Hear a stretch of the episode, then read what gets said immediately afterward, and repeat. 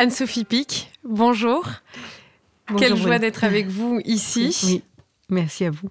C'est un grand plaisir et euh, avant toute chose, c'est aussi une chance puisque nous avons, euh, comme je disais, la chance de vous avoir à Singapour avec nous dans l'hôtel Raffles puisque euh, vous y avez ouvert un restaurant, La Dame de Pique, qui permet d'exporter beaucoup non seulement de votre savoir-faire mais aussi de votre passion. et c'est vrai qu'en arrivant ici, on sent une passion du végétal quand on euh, pénètre dans les lieux, dans votre entre, euh, dans votre valence à, vous sur ce territoire. Est-ce que vous pouvez nous en dire un petit peu plus sur la façon dont euh, vous créez les plats, dont vous avez aussi choisi, dont vous sélectionnez ce que vous choisissez de préparer? Bien sûr, ici on, est dans la vallée du Rhône, donc la vallée du Rhône c'est l'énergie du Rhône, ce fleuve mythique, c'est les terres d'alluvion, c'est bien sûr relié à mon enfance c'est tout ce que j'ai pu découvrir enfant, euh, cette éducation euh, aux fruits, aux légumes, euh, beaucoup. Et bien sûr, avec du côté de mon père, bien sûr, la cuisine, avec trois chefs qui se sont succédés, de mon grand-mère, mon grand-père et mon père. Et du Vous côté, êtes la quatrième génération. Voilà, quatrième génération. Trois générations à trois étoiles, perdu, regagné. Donc ça dit un peu de notre abnégation, notre capacité à vaincre les difficultés. Et puis... Surtout vous, je vous interromps, mais vous êtes la femme la plus étoilée du monde monde. 10 oui, étoiles à votre actif, comme on dit. Oui, bah, c'est une joie de les porter. Et puis je les porte avec l'ensemble de mes équipes. Bien, bien sûr, je partage ce, succès avec eux parce qu'on n'est on n'est pas grand-chose tout seul. Donc euh, euh, c'est c'est la communauté qui travaille ensemble qui est belle.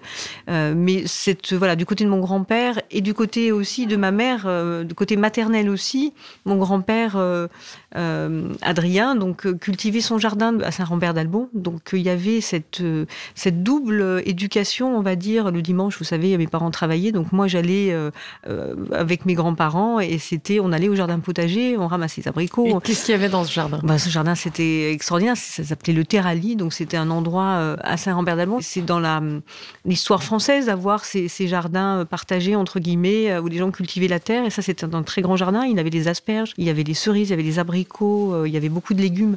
Donc cette double culture je l'ai et, et j'ai appris à aimer la terre par par lui. Je l'ai vu couvrir sa verveine l'hiver pour la conserver, pour pas qu'elle gèle. Euh, voilà, tous ces moments, ces, ces, arbres euh, fruitiers qu'il avait aussi, euh, ces arbres palissés, ces poiriers palissés qu'il avait, qui étaient extraordinaires. il avait un petit peu de, la vigne aussi, donc il y avait ce raisin de table aussi qu'il avait.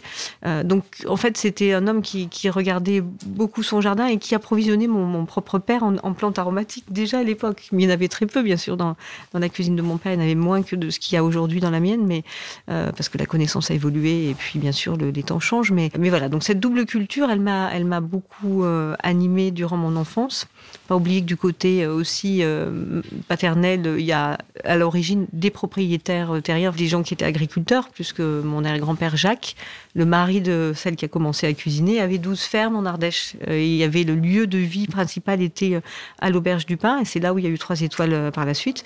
cette ferme s'est transformée après en restaurant, en auberge, puis en restaurant. Donc il y a tout ça qui, m'anime et qui est finalement au cœur de, mon histoire. C'est pour ça qu'il y a un respect de la terre et il y a aussi euh, ce côté de se dire euh, c'est la terre qui nous rend heureux, c'est là où on se ressource et, c'est là où oui on trouve l'inspiration. Et quand vous parlez d'inspiration, donc quand vous créez un plat, euh, qu'est-ce que, comment cette inspiration vous vient? Est-ce que c'est une variété, une saveur, un goût qui finalement est la trame de ce que vous créez? Comment, d'où vient cette inspiration? En fait, j'ai toujours commencé mon travail par la trame aromatique. À mes tout débuts, même quand je, je maîtrisais pas la technique, je voilà, balbutiais, on va dire en cuisine. Ce qui me portait, c'était le goût. J'ai tout de suite compris que le goût était gage d'émotion. Et, de ce point de vue-là, j'ai beaucoup travaillé les trames aromatiques. Et après, il y a énormément d'étapes euh, par rapport au plat, bien sûr, qui doit, se construire. Et beaucoup de, moments on doit choisir un autre chemin ou, revenir en arrière ou, repartir. Mais en tout cas, la trame aromatique, elle est constitutive du plat. Et euh, souvent, elle est euh, inspirée par une saveur olfactive, un goût, par quelque chose, un ingrédient que j'ai pu rencontrer dans le jardin, qu'on m'a amené, ou, ou j'ai rencontré un producteur. Enfin, tout ça nécessite aussi en amont une recherche assez importante et un sourcing assez méticuleux.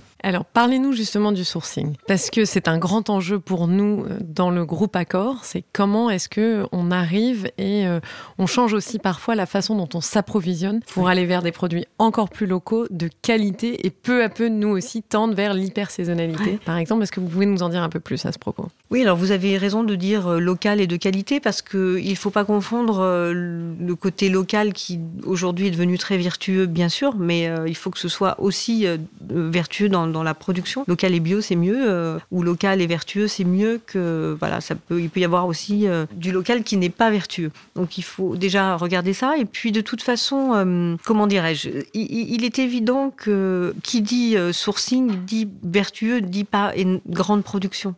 Donc, euh, bon, je dis pas qu'il n'y a pas des fermes qui produisent de, façon intensive, qui ne sont pas valeureuses ou vertueuses, mais pour moi, euh, euh, je n'hésite pas aujourd'hui à aller chercher plusieurs agriculteurs qui peuvent m'approvisionner sur un produit spécifique parce que je veux pas épuiser déjà. Et puis souvent ils ont plusieurs productions donc ils peuvent pas garantir le produit dans un nombre important. Donc je vais chercher plusieurs sourcings pour arriver à faire ma tomate, par exemple. Ce ne sera pas un seul producteur qui va me la fournir. Et, ça, je pense qu'il faut être prêt à faire ça. Donc c'est beaucoup moins pratique pour, pour les chefs, beaucoup moins facile. Hein. On n'appuie pas sur un bouton et la commande arrive. Donc ça demande du temps, ça demande aussi euh, une forme de relationnel très particulier, très privilégié. C'est-à-dire qu'il faut aussi convaincre l'agriculteur de venir nous servir nous. Pourquoi il va venir nous servir nous? Parce qu'on va bien utiliser euh, son produit, on va le valoriser. Donc il y a cette double relation qui compte et qui demande une énergie supplémentaire, mais un tel bonheur après dans l'action quotidienne euh, du travail en cuisine parce qu'on peut rendre visite aussi euh, à celui qui produit, peut nous expliquer des choses. Voilà. Et ça, c'est quelque chose que je constitue depuis longtemps et c'est ce qui m'anime aussi. C'est la joie, c'est la joie de découvrir le bon produit et de se dire comment le magnifier. Donc, bien sûr, c'est du temps et entretenir une relation aussi.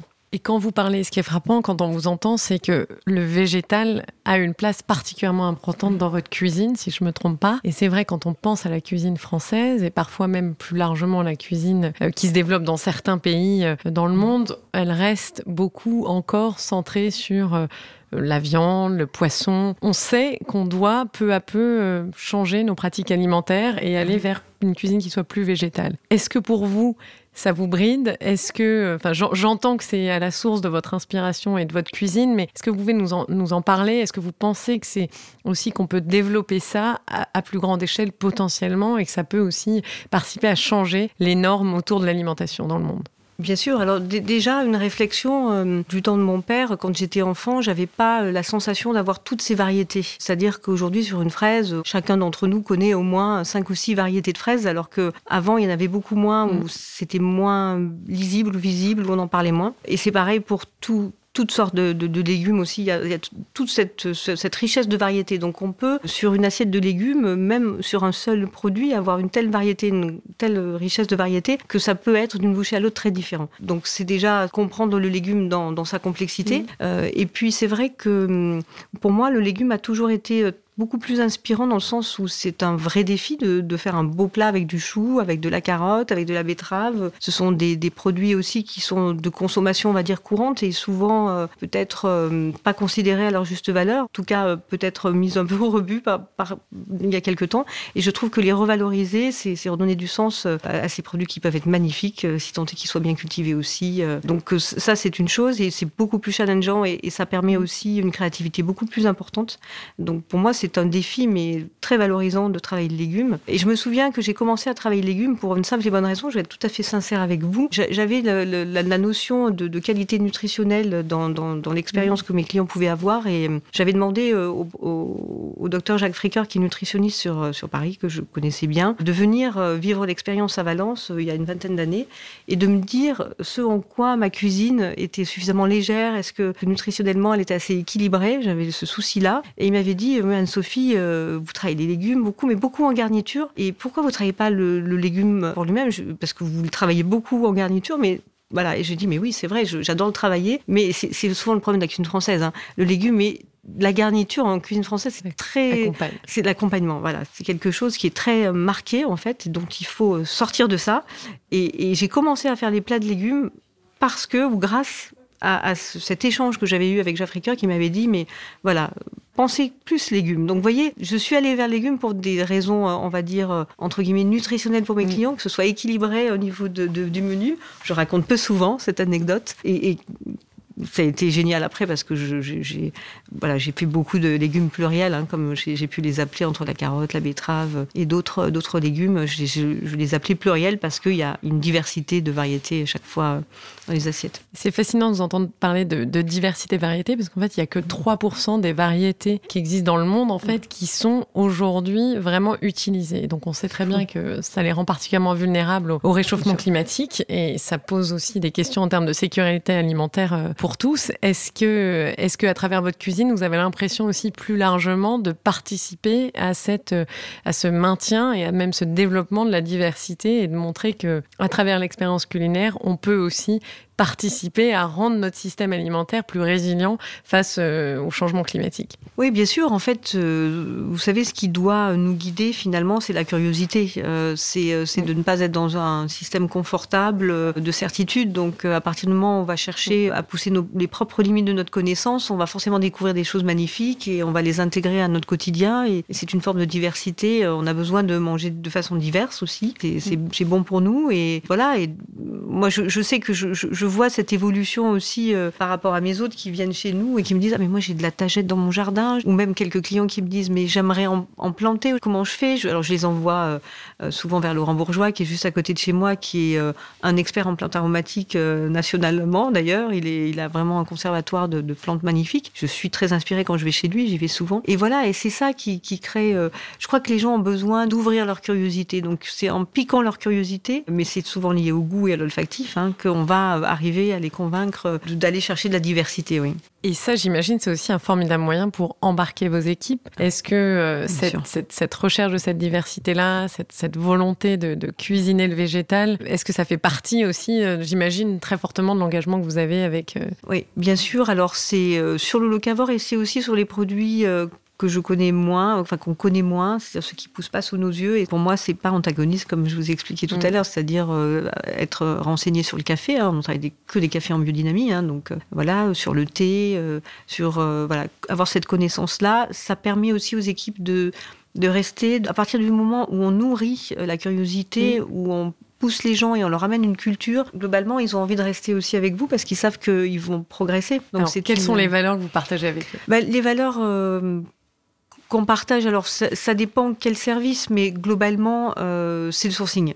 Voilà. Mm. La, valeur euh, principale, c'est le sourcing. L'approvisionnement, l'approvisionnement, voilà. l'approvisionnement. Ouais, complètement. Et de respecter aussi le sourcing. Voilà, de commander de façon euh, qui n'est pas quelque chose qui s'abîme dans le frigo. Et du coup, ça exige aussi de se, de, de se sourcer de façon locavore. Parce que forcément, euh, si on commande peu, on doit pouvoir avoir le produit qui arrive de façon un peu plus spontanée. Donc tout ça est tout est lié en fait. Tout est lié dans, la façon de travailler. Et puis le fait de pousser nos limites de notre connaissance. Donc là dernièrement, euh, on, a fait un, petit séminaire euh, entre principaux collaborateurs sur la fermentation parce que c'est un sujet sur lequel, enfin, qui m'intéresse depuis longtemps. Mais le fait d'être formé, c'est aussi pour moi euh, la garantie de bien faire les choses. Je, n'aime pas jouer comme ça avec des choses. Enfin, si c'est pas, il n'y a pas un suivi. Et donc ils ont été assez fascinés d'avoir vraiment une formation très précise. Et donc c'est aussi une forme d'amusement. Hein. Euh, et, pourquoi la fermentation? Bah Parce que la fermentation, c'est aller chercher des goûts nouveaux, entre guillemets, c'est-à-dire des profondeurs de goût que j'arrive euh, à avoir dans ma cuisine, euh, peut-être naturellement, mais avec, par exemple, l'ail noir, des choses, des produits fermentés comme ça qui,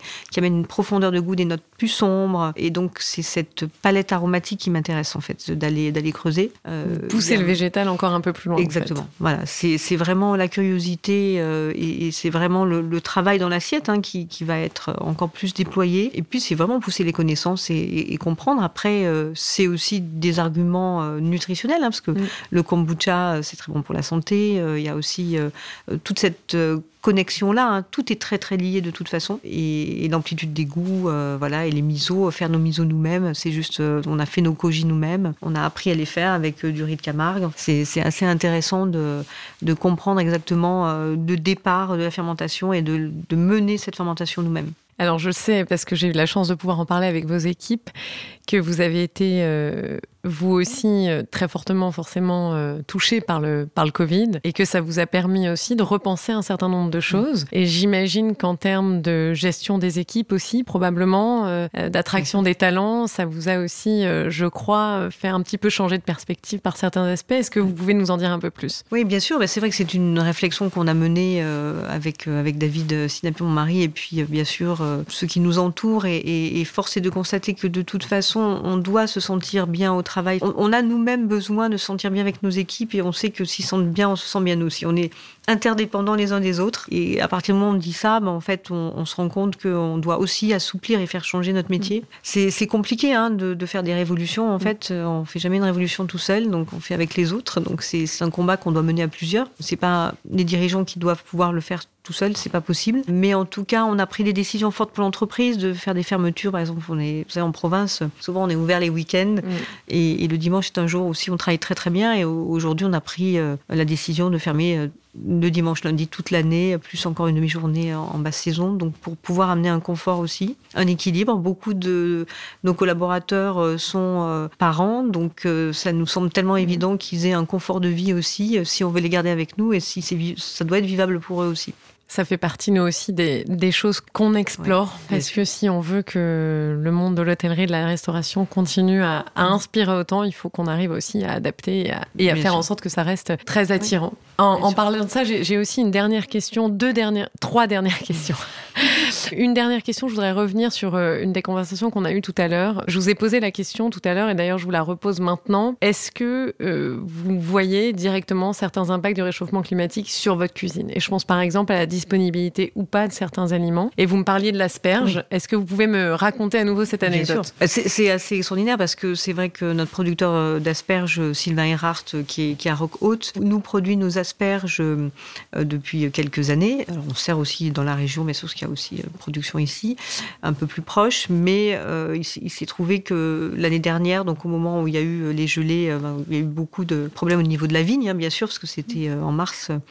donc il y a eu très peu de, de de, vin, euh, de, raisin, donc euh, l'année dernière, en septembre. Et, lui, l'impact qu'il a eu, c'est que ses asperges euh, bah, ont gelé. Donc il a eu, il a eu très peu de, production. Mmh. Il avait fait un test les années précédentes pour se dire, il commençait déjà à, réaliser qu'il devrait peut-être faire deux productions d'asperges dans l'année. Et il avait fait ce voyage en Amérique du Sud, où là, il y a les asperges notamment du Pérou, où eux-mêmes ont déjà organisé leur production de façon comme ça sur deux saisons, parce qu'ils s'apercevaient que c'était très concentré sur une saison. Après, bah, les gens qui travaillaient pour eux aussi étaient plus occupés. C'est plein de, plein de raisons dans les raisons. Mais, euh, et, il me dit, j'ai vu comment il travaillait. Et il est allé voir des gens extrêmement compétents. Et il me dit, je, voilà, j'ai essayé de trouver la variété aussi qui s'adapte à, cette période de, de l'automne. Et l'année dernière, il m'a envoyé quelques asperges en septembre.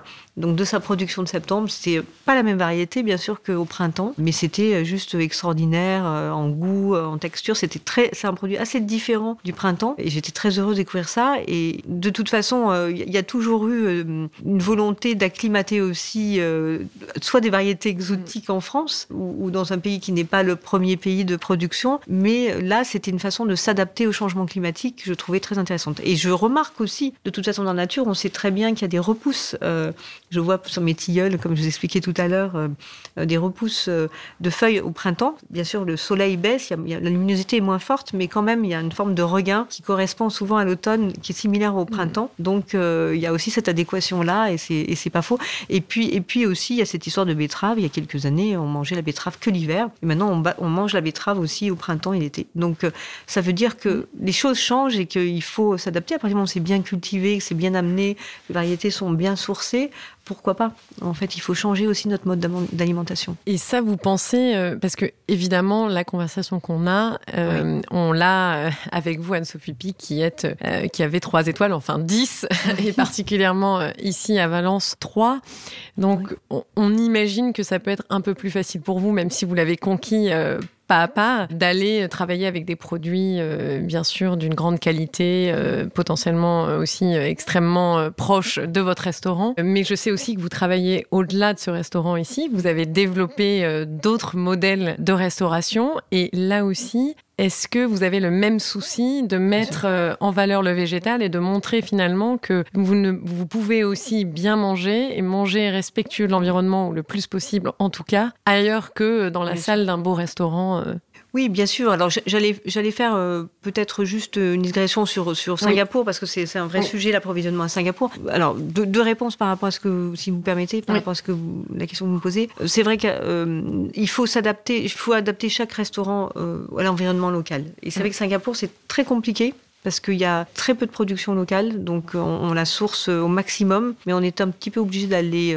au-delà des frontières de Singapour, c'est en Malaisie, où, là, il y a quand même euh, aussi une agriculture qui devient de plus en plus vertueuse, euh, en biodynamie aussi. Donc, euh, Vous voyez même dans... oui. Oui, bien dans sûr. Ces pays-là, partout. Dans, les, dans, le, dans, le, Cameroun, c'est ça. Et, en fait, il, faut qu'on aille sourcer, nous, localement aussi. C'est, alors, il faut que j'ai le temps de le faire. Donc, nous, on a, on a une superbe connexion aujourd'hui qui, qui, qui, est Pascal Garbe, hein, qui connaît beaucoup la plante aromatique en France et qui a beaucoup de connexions au niveau de Singapour. Et lors de mon prochain voyage en novembre, on va prendre le temps d'aller sourcer euh, dans, Garden by the Bay. Alors déjà, aller à la découverte des mm. plantes euh, donc d'Asie du Sud-Est, hein, pour, vraiment, alors j'en connais quelques-unes déjà, j'en ai dans mon jardin ici, donc c'est pour vous dire, mais, mais aller un peu plus sourcer donc euh, ces plantes-là pour être encore plus, avoir cette empreinte encore plus locale dans ma cuisine de Singapour, et aussi aller sourcer vraiment le mieux possible. Et, et je vous avoue qu'au jour d'aujourd'hui, alors c'est une contrainte parce que nos clients singapouriens veulent aussi des produits français. Donc c'est un vrai équilibre que nous, on doit trouver entre ne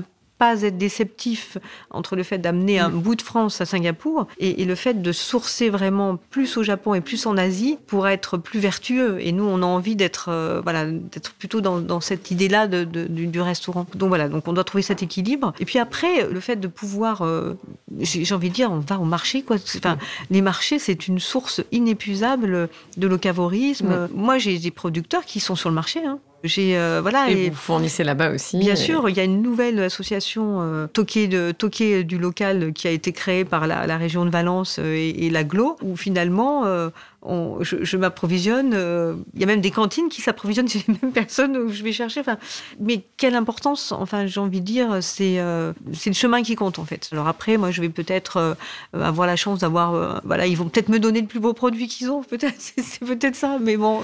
mais ce qui est important, c'est ce qui est important, c'est de montrer qu'en fait cette démarche-là, elle n'est pas réservée à un petit club, bien sûr, extrêmement qui a extrêmement travaillé et oui, qui est. Oui, non. Il faut pas que ça le soit. Et en même temps, il faut quand même que quand on vient dans un restaurant, on puisse avoir accès à des choses un petit peu uniques. Alors, ça peut être la créativité. Ça peut être juste ça, le côté unique. Mm. Euh, c'est pas forcément d'avoir le produit euh, qui coûte euh, voilà hyper cher et qui est introuvable et rare. Ça peut l'être de temps en temps, mais en tout cas, ça ne peut pas être que ça. Dernière question, Anne-Sophie Pic. Si vous étiez face à un jeune qui vous dirait j'hésite à rejoindre le secteur de la restauration, etc., qu'est-ce que vous lui diriez? Comment vous le D'abord, un, est-ce que vous le convaincriez? J'imagine que oui, de rejoindre ce secteur et de s'engager. Et si oui, qu'est-ce que vous lui diriez? Ben, en fait, euh, je, je, je, crois que ça se pose la question dans ma propre famille avec mon fils qui a 17 ans. Donc c'est, je veux surtout pas l'influencer pour rejoindre et il, se rend compte lui-même de la diversité des métiers dans, dans, notre propre métier. Mais, mais pour un jeune que, que je ne connaîtrais pas, je, je l'encouragerais bien sûr à venir découvrir notre métier parce qu'il est multiple. En fait, il est pluriel dans le sens où il y a tellement de choses, enfin, il y a tellement de métiers dans notre métier qu'on s'ennuie jamais. Et, je, crois que c'est la vraie réalité des choses, cette évolution magique que je vois par rapport à notre profession. Alors bien sûr, il y a encore beaucoup de défauts, il y a encore euh, beaucoup de travail, euh, comment dirais-je, euh, enfin, il faut améliorer les conditions de travail, il y a beaucoup de mm. choses encore à faire, mais malgré tout, le nombre de passionnés qu'on rencontre aujourd'hui dans nos équipes, c'est ça qui nous pousse, c'est ça qui nous donne envie de, de continuer à pousser nos propres limites. Merci beaucoup. Merci énormément de beaucoup beaucoup de choses qui peuvent continuer à nous inspirer nous dans le groupe pour que en fait le travail qu'on fait avec vous euh, au Raffles de Singapour puisse nous permettre en fait d'être diffusé tout au sein de l'entreprise parce que je suis convaincue que beaucoup des valeurs que vous portez et de la façon dont vous travaillez n'est pas réservé qu'à un petit club select mais euh, peut au contraire se diffuser plus largement. Je suis bien d'accord avec vous. Merci On a la chance de travailler avec vous. Merci, Merci de votre confiance surtout. Merci.